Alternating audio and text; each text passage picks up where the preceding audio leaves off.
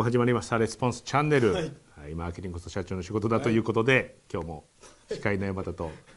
バタバタするんですね。いやいつもバタバタですよ。マイクつけながら喋ってる時とかもありますから。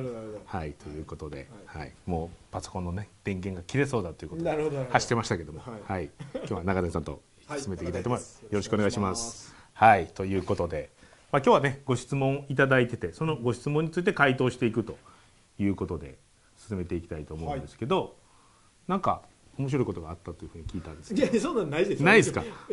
おし面白いこと？なんかもうすごい最近それ何ですか？なんかその振り何ですかという面白いことなんかあったかな？いや特にないですよ。毎日平凡に暮らしてますよ。そうなんですか？はい。そんな面白いこと毎日あります？いいやーないですけど、やない。僕はないですけどいやいや僕もないしそんな。僕はもうほんましょうもない人生を送ってるんで。もう通勤通勤でやってます。いや僕も一緒でしょ。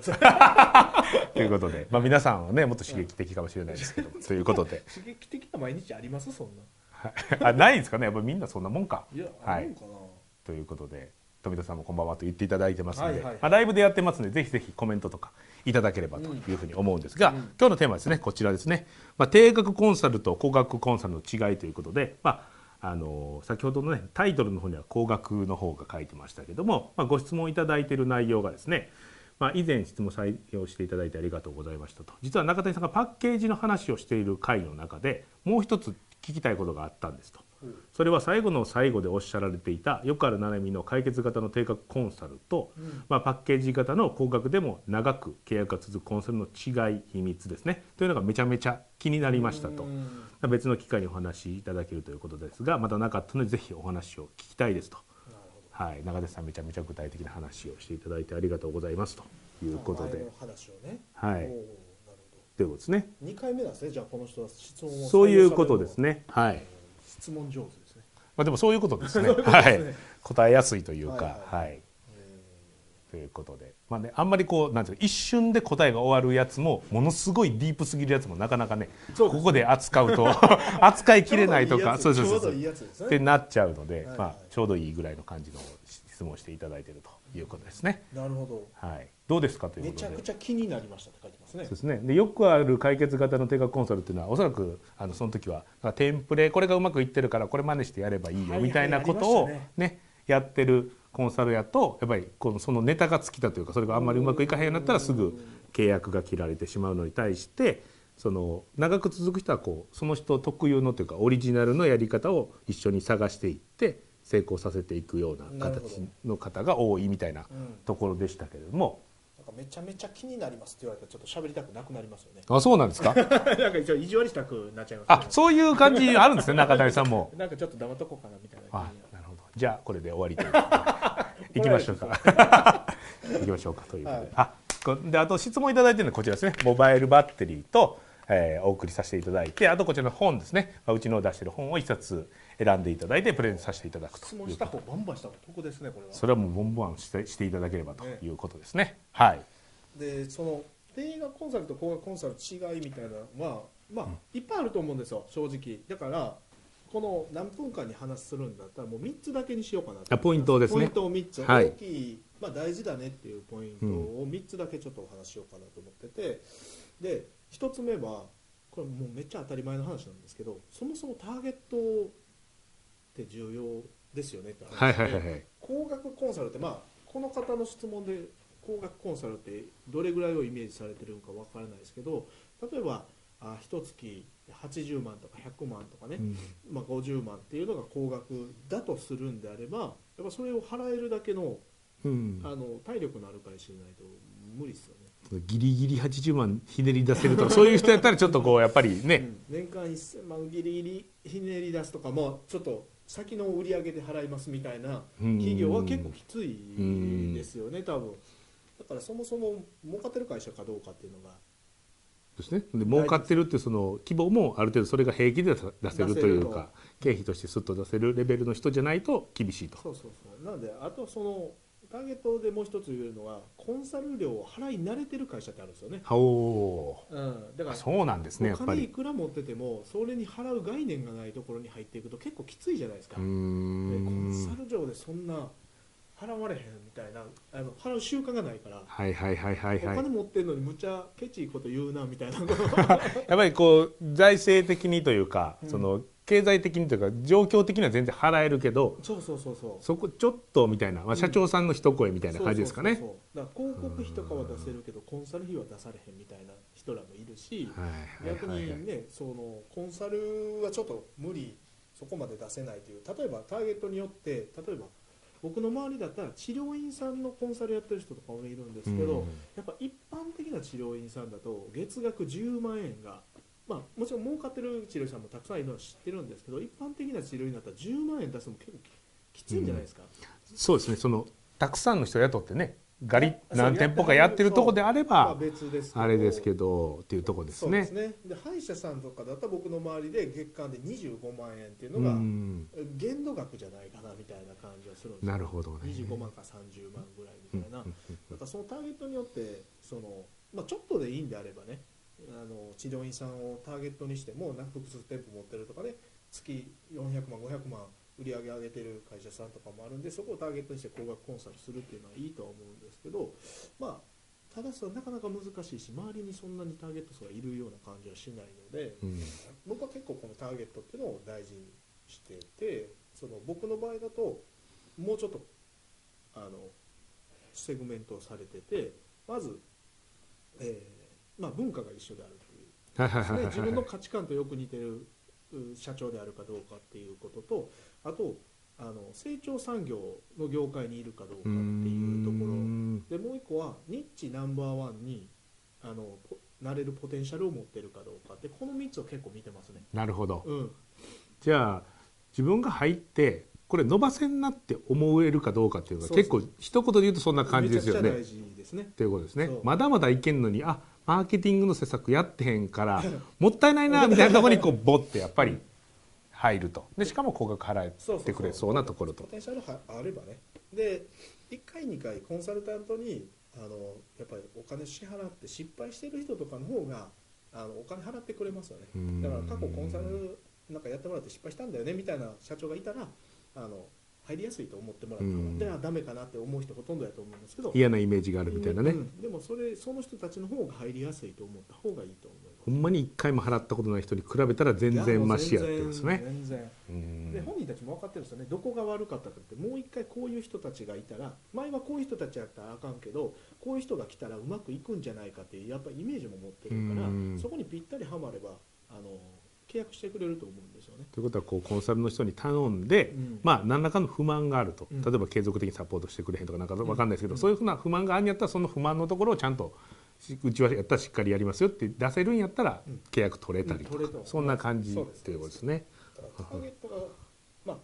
あとはあのあれですね。マイケル・マスターソンはやっぱりあの巨人の方に乗るって言ってたんですけど、はいはいはい。やっぱりその伸びてるところにいかに入り込んでいくかだとうん。いうところもすごい重要だと思うんで、まあ、あの伸びてる会社見つけたらね一回そういう話してみるっていう、うん。伸びてる会社こそ困ってることいっぱいあるんでね悩み多いじゃないですか、でお金はあるけどし人手が足りひんとかねなんかそういう感じに陥るじゃないですか。おっ。しゃる通り。だから、あのその時に経営者が思ってるのはもうフラストレーションの塊なんですそういうもっとやりたいことあってみたいなね。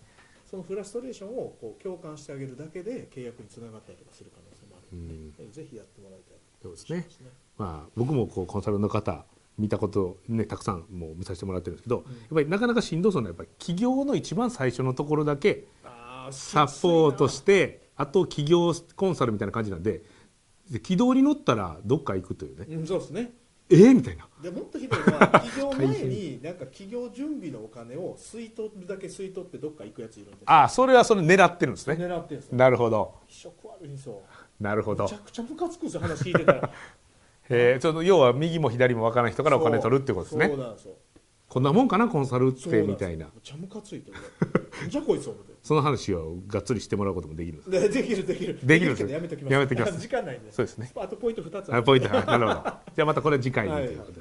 はい、でもうひと2つ目は、はい。あの定額コンサルの人ってやっぱコンサルタントって話すだけみたいな思ってる人結構いるんですよ、ああなるほど。うん、だから世の中の成功事例とか他社のうまくいった事例とかそう誰かにもらったテンプレートをそのままあの別の業界で使うとかね。うん。なんかそういうことをやってる人がすごく多くてそれやってるうちはね絶対高額にならないですよね、なるほど、うん、だからやっぱりあの高額コンサルにしようと思ったら目に見える形で物事を作っていった方が僕はいいと思っててじゃあ僕は何してるのかというと1年間かけてまたまた半年間かけてビジネスモデルを設計するという目に見えるものを提供していくんですよね、うーん。でそうすることによって一個一個形が作られていくのが分かるので次はどうやっていく次はどうやっていく最終的にこういう形になるっていうものをイメージしながら伝えていくのでちゃんと形あるものを提供していくんですうね、ん。でたまにあの現場の人とやってて社長と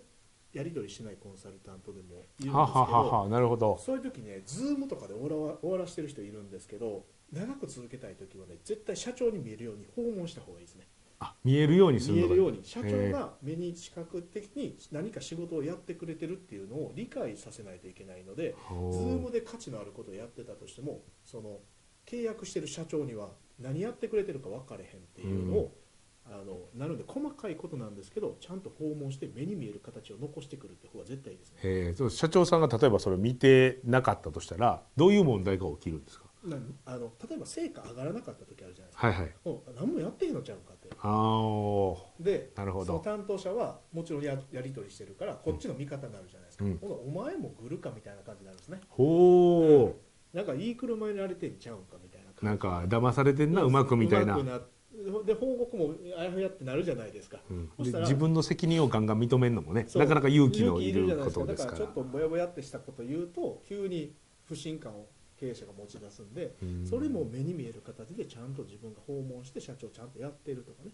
レポートにまとめるとかね。そういうことをできる人とできない人っていうのは、ね、全然違うと思います、うねん。まあそのなんか細かいことというかねそのほんまの業績上げるっていうこととはちょっとだけこう横ですけど、うん。それがめちゃめちゃ重要やってことですね。そうそう。のまあそこの接触をしといてそこの関係が良くなると業績上げるにももちろんつながるんですけどね。一見ねつながってないように見えるところもちゃんとやっておいた方が全然後々めちゃくちゃいい効果があるということですね。ビジネスモデルまで作れないよっていう人は最終的にホームページに収めてしまうのもいいかもしれないですね、ほうほうほうほう。うん、だからこういうことをやってきてじゃあ最終的にこういうホームページ作って集客していきましょうねっていうホームページを作って最終収めてあげるっていうことにすればあの最悪ホームページは残るじゃないですか。そうですね。そこの価値っていうのは提供できると思うんで、あの今まで10万でやってたものがコンサル費用30万取っててもホームページ作って収めることによって1年間でホームページ1個収まったっていうことであの提供するだけでも満足度上がる可能性があるので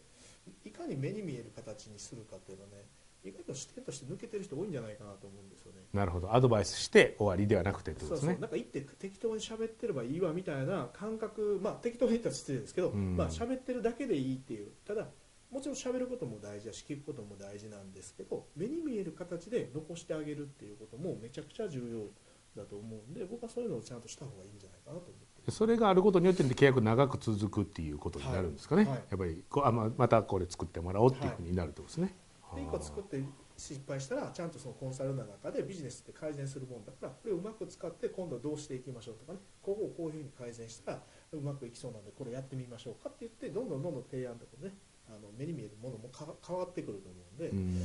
うん。そういうふうにやっていけば面白いんじゃないかなと思います。確かにそうですね、お客さんのリサーチとかを例えばするんやったら、そのリサーチしたページでお客さんの声みたいな感じのページ作って、そこから商品売ってみて、まあ、これぐらい売れたけどここもうちょっとこうしたらうん。もっと売り上げ上がるのちゃうかみたいな提案がこう目に見える形でできるということですね。はい、でもう一つ最後のポイント。で、えーまあちょっと番外編になるかもしれないですけど、うんえっ、とすさっきちょっと言い忘れたんですけどあのみんなうまくいきますかねっていう質問に対して仕事取るときにあのうまくいきますって答える人多いんですけどそれやめた方がいいと要はクライアントさんから「それほんまにいけますかね?」って聞かれた時に「うんあ絶対いけますよ」みたいなのを言っちゃうとやばいと。そう他のところでもこううまくいってるんでこううまくいかせれると思いますよみたいなこと言うと思うんですけど、それやめた方がよくてあのやってみないとわからないですねってちゃんと答えた方がいいですよね。なるほど。普通の話ですけど結構むずいですね、みんな言わないんですよね。はい、売りたいっていうかね。売りたいから。やっぱり。で売りたいくてあの長く続けたいんだったらやっぱね取るところから変えないといけないんですよ、うん。取り方ってめちゃくちゃ重要でその後ろに続くか続かへんってね取り方でも結構決まってくるところがあるからやっぱあのうまくいきますかねって言ったらそれやってみないと分かんないですねって言ったらそりゃそうやなってなりますよ、まあ人間やし ね。そういう話ですよね、うん、だからそれをまず言うっていうことが大事ということですね。でまあ3つ目はあとはその効果測定してない人が多いんですよ。ほうほうほあのそれも目に見える形で例えば目標設定を共通の目標を持ってないとうん。だってコンサルしてるのに数値が上がってないとか下がってるっていうのを設定してなかったらどうやどうやって評価するんって話うんになるじゃないですか。だから評価のしようがない下がってるのは下がってるで OK なんですよ。うん。でなぜ下がったかっていうのがあってで上げるためにどうしていこうかっていう施策が1個失敗しただけの話だから、うん。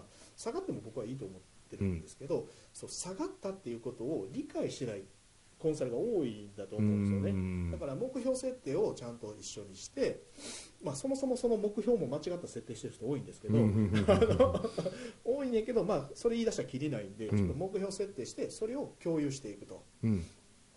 なんでちょっとねあのレベル高いの話になりますけどちょっと情熱に紐づいた目標設定みたいなのをしてあげるといいと思う中田さんの得意なやつですね。アクセス数を上げるっていうところにあんま情熱って分かんないじゃないですか。まあ普通の人は分からないですよね。分かんないじゃないですか。だからあの有料顧客こういう人たちを10人集めるとか、うん。そのおこういう有料顧客層が今10人しかいないけどこれを50人に一緒に持っていくためにはどうしていったらいいかとかね。なんかそういうその人たちの情熱に響きそうな目標設定を一緒にしてあげてそれを効果測定やって継続的にあの管理していくっていうお互いに管理していくっていうのはやっぱねチーム感出ると思うんですよね。ああなるほど。そのコンサルタントとそのクライアントさんで一緒のチームだという感じになると。だから僕らよく言われるのはもう一緒のチームなんでって。で僕なんか個人的にクライアントさんに言われるのはもう中谷さん辞めたら僕会社辞めますわって。その担当者が言うん担当ですよ。者が言うんですよ。へえ社長がそのもうウィンクスさん切れって言われたら僕も一緒に辞めますわみたいなそれはでもそこまで言ったらその社長さんにねこううまいことやられてるなって思われても仕方ない。いやもうめちゃうまいことやられてるんだみたいなうまいことやられてる感がすごいですけど。そういう話じゃないですね。それぐらいチーム感がやっぱ出てくるっていうなるほど話ですよね。うまくやってるっていう話じゃない。っていうで僕やってるって話じゃないなるほど、はいまあ、そそうかもしれない。でもそこは大事やってことそですね。こ大事だと思いますけどね、でできたら社長さんも巻き込んで同じチームぐらいになるとそれは長くなりますよね。そうそうそう。そういうことですよね。社長さんも一緒に巻き込んで巻き込めればね。ですね、でよくねコンサルティ人の人ってプロなんであの自分が間違ってるなと思うことを拒否する人多いんですよ。方法というと？例えば僕のクライアントなんかでもテレビ CM 打とうとしたりとかするんですよね、はいはいはいはい。でまあ、実際広告代理店とかやってテレビ CM 打つんですよ。はい。でこっちからしたら絶対効果ないって分かってるじゃないですか、はいはい。でもやってもらうんですよ。一旦一旦。一回。で効果ないと思いますよっていうことだけは言うとくんです。よ、はいはいはい。僕は反対ですし効果ないと思いますけどやりたいんだったらやってみたらどうですかっていう話してやってもらうんですよね、見事に効果ないんですよね、うんうんうん。ほんでお帰りなさいなんですよ。でなまあこっちに来てもらう。で他のコンサルの人見てるとそれをねガッとシャットアウトするんですよね。それはやっぱり善意なんですかねでも。と思います。ということですね。うん、でもねほんまの善意やったら逃げ道をちゃんと変える場所を作ってあげるっていうのが本来の善意だと思うえそれシャットアウトして行ったらもうやめますみたいな感だってじなんですか？他のとこでやりますやん絶対。帰ってこないですよへえ。だからいい良かれと思ってそれは失敗するって絶対やめた方がいいってみんな言うんですよね。ほんだら他の業者見つけてやりだすんですよ、なるほど。うん、へえあなるほど。余計に悪化するんですね悪化するん関係が。ほんで結局失敗してももう戻るとこないじゃないですか。いはいもうこっちにはも変な感じになうってますからね。変な感じになってるしでこっちとはうまくいってないしってなったらまた新しいとこ探さなあかんでしょ。うでも経営者ってやりたいことかやりたい動物なんですよね。だからまあそうですね。一回やらさなあかんですよ。はいはいはい。我慢できないですかあらね。我慢できないですから。基本的にはね。もううんってなってるから。そうですね。そううまくいくと思うんだけどな。そうそうそう。いかへんてって分かってるけど一回やらしてあげたら気づくじゃないですか。でその時にお帰りなさいしてもう一回違う効果のある施策ってこういうことやと思うんですけどどうですかねっていうことをやってあげるっていうこっちも余裕持たないとね。包容力みたいな感じですね。包容力みたいな。だからやりやりたいことはやりたい動物やって思っといた方がいいんですね経営者は優しくこう見守るぐらいの気持ちではやると。い、絶対失敗するってことやるじゃないですか経営者って。それも一緒に付き合ってあげるんですよ。まあ、そうですね、うん。でもお互い様ですもんね。そコンサル側も多分ねやりたいことたまにはなんでたまには失敗することもあるじゃないですか。やっぱりねそれを正直に言ってねはい。やるという。まあでも普通のできるだけ普通の人間関係とかね人間としてのうん。お付き合いに近づいていく方がいいみたいな感じですね、はい。現場の心をつかむってことですねとか反応だけでは対案提示ですねとか。あの 反論だけではなく対案を提示しないといけないですねとかっていう。はい。で番外編としてやっぱりそのあのベネフィットだけを約束するっていうこともまあもちろん大事なんですけど、うん。もうベネフィット以外にもやっぱミッションとかビジョンを共有するお互いにその経営者とかそのうん。チームの長たちが未来こういう形を作りたいっていうところを一緒に共有するっていうのがむちゃくちゃ大事でうん。自分もそうやってリスペクトできる相手かどうかによってめちゃくちゃ変わると思うんですよね。なんであのももちろんコンサルの人はその、ね、その成果を担保してあげたいとは思うんだと思うんですけど僕からすると成果を上げる責任はクライアントの社長の方にあるはずなんですよね、だからコンサルタントが入って成果を上げれるっていうのは僕はたあのどっちかというと傲慢な人だなと思う、うん。あの自分たちがあの任せられてる領域だけで成果を上げるっていうのはビジネスってそんなシンプルな文字じゃないからうん。いろんなことが関わってるから、む難しい時もあるんだっていうことを理解してあの成果を上げなくてもいいんだっていう思いをちゃんと割り切って持ってるかどうかっていうのはね大きな仕事を取る時にはすごい大事じゃないとう思んうかなと思うんですよね。こんなに報酬をもらって本当に成果上げないとっていう変なプレッシャーかかる人結構いるからでも成果を上げるっていうのはやっぱり発注側の社長の持つべき責任だからこちら側はやっぱビジネスとしてうまくいく確率をどれだけ上げれるかっていうことをそうプロとしてどう考えていくかの方が重要であって成果を上げることに対してプレッシャーを感じるっていうのはねちょっと違うんじゃないかなと思うんですよね。だからそのストッパーを外すっていうことはすごい大事だと思います、その最初にねあの大丈夫ですよって言っちゃうっていうのとちょっとつながってるような話ですね。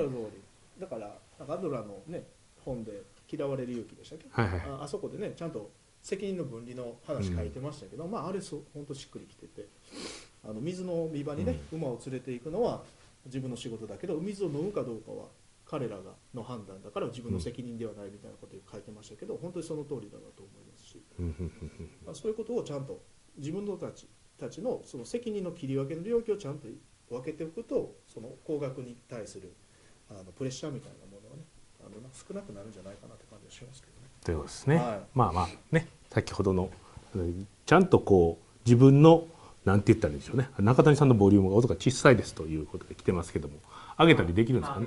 はい。ということで。僕は声がでかいっていうことやったらちょっとねこのつける位置を下げたんですけど まだ中谷さんの近いですけどね。僕の近いけどね、まあまあまあちょっと上げますということですね。でも全体的に小さいとかもあるかもしれないですけどね。ちょっと改善していこうと思います。はい、で感情感情に支配された人はそれに沿わないと仕方ないってことはとても分かりやすいですということで。多分これ社長さんが一回あれですかねやってみたいみたいなところはやっぱり一回それに沿ってやってもらった方が最終的には良くなるというでもことですね。顔からねずる向けにならんようにコントロールしてあげたいんですよね。確かにそうですね。そう膝とか肘だけすりむけるぐらい、うん。ですぐ起きてあの歩けるような状態を僕らが作ってあげればいいと思うんですよね。それは確かにそうかもしれないですね、はい。だからこうだ最初なんであのやらはんのはいいと思うんですけど初め小さくやらはった方がいいですようんとかっていうのをこうやって死なない程度にするということですね。はい、それは結構お価値としては大きいですよね。で一回やってみてというところですね。はい。ということで。じゃあほんなら定額コンサルと高額コンサルの違いということで、うん。じゃあまとめを軽く。ると、まあ、一つはやっぱターゲット大事だねっていうことで。ターゲットですね。うん。まあ、自分の中で一つテーマ決めてどういうルールで、えー自分の要要するに才能を投資する場所を決めるわけですからその投資する場所っていうのがどういうルールのあるところなのかっていうのを決めた方がいいかなと思いますということですね。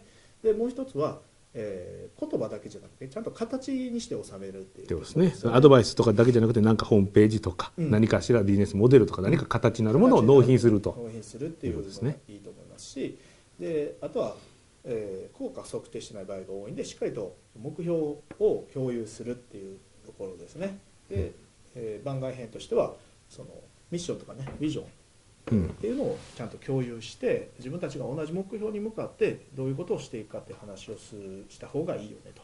で責任の領域をちゃんと切り分けて考えるということがすごい大事じゃないかなと思います。そうですね。でもそのミッションとか共有すると同じチームになって、うん。中谷さんが得意のま丸め込み作戦がうまくいく。やらしいですよなんか。え？なんでそう悪い方に僕をこいうや担当者がやっぱりなんか中谷さんを切るって言ったらやめますとか言ってるっていう嬉しいです完全にって話でそういうこと言われると僕も頑張らなあかんなって思いますっていう話ですよ。なるほどそうか。そうかじゃない。分かってるでしょえ？分かってるでしちょょっと飲みに行った時にまた今度本音を 語っていただいてということで。しはい。めしめ思ってるんで、そんなことはないです。ということで、はい、ですね、はい、ボリュームも上げた方がいいということで上げてはいいってということですね。は意外とやってますので、はい。はい、ということでまあまとめいただきましたから、まあ、な内容良かったよという方はですね、まあ、聞いていただいてから全員、うんまあ、いいねいただいてでチャンネル登録もぜひということでお願いしますということで今日はこれぐらいですね。はいはい、では。ありがとうございました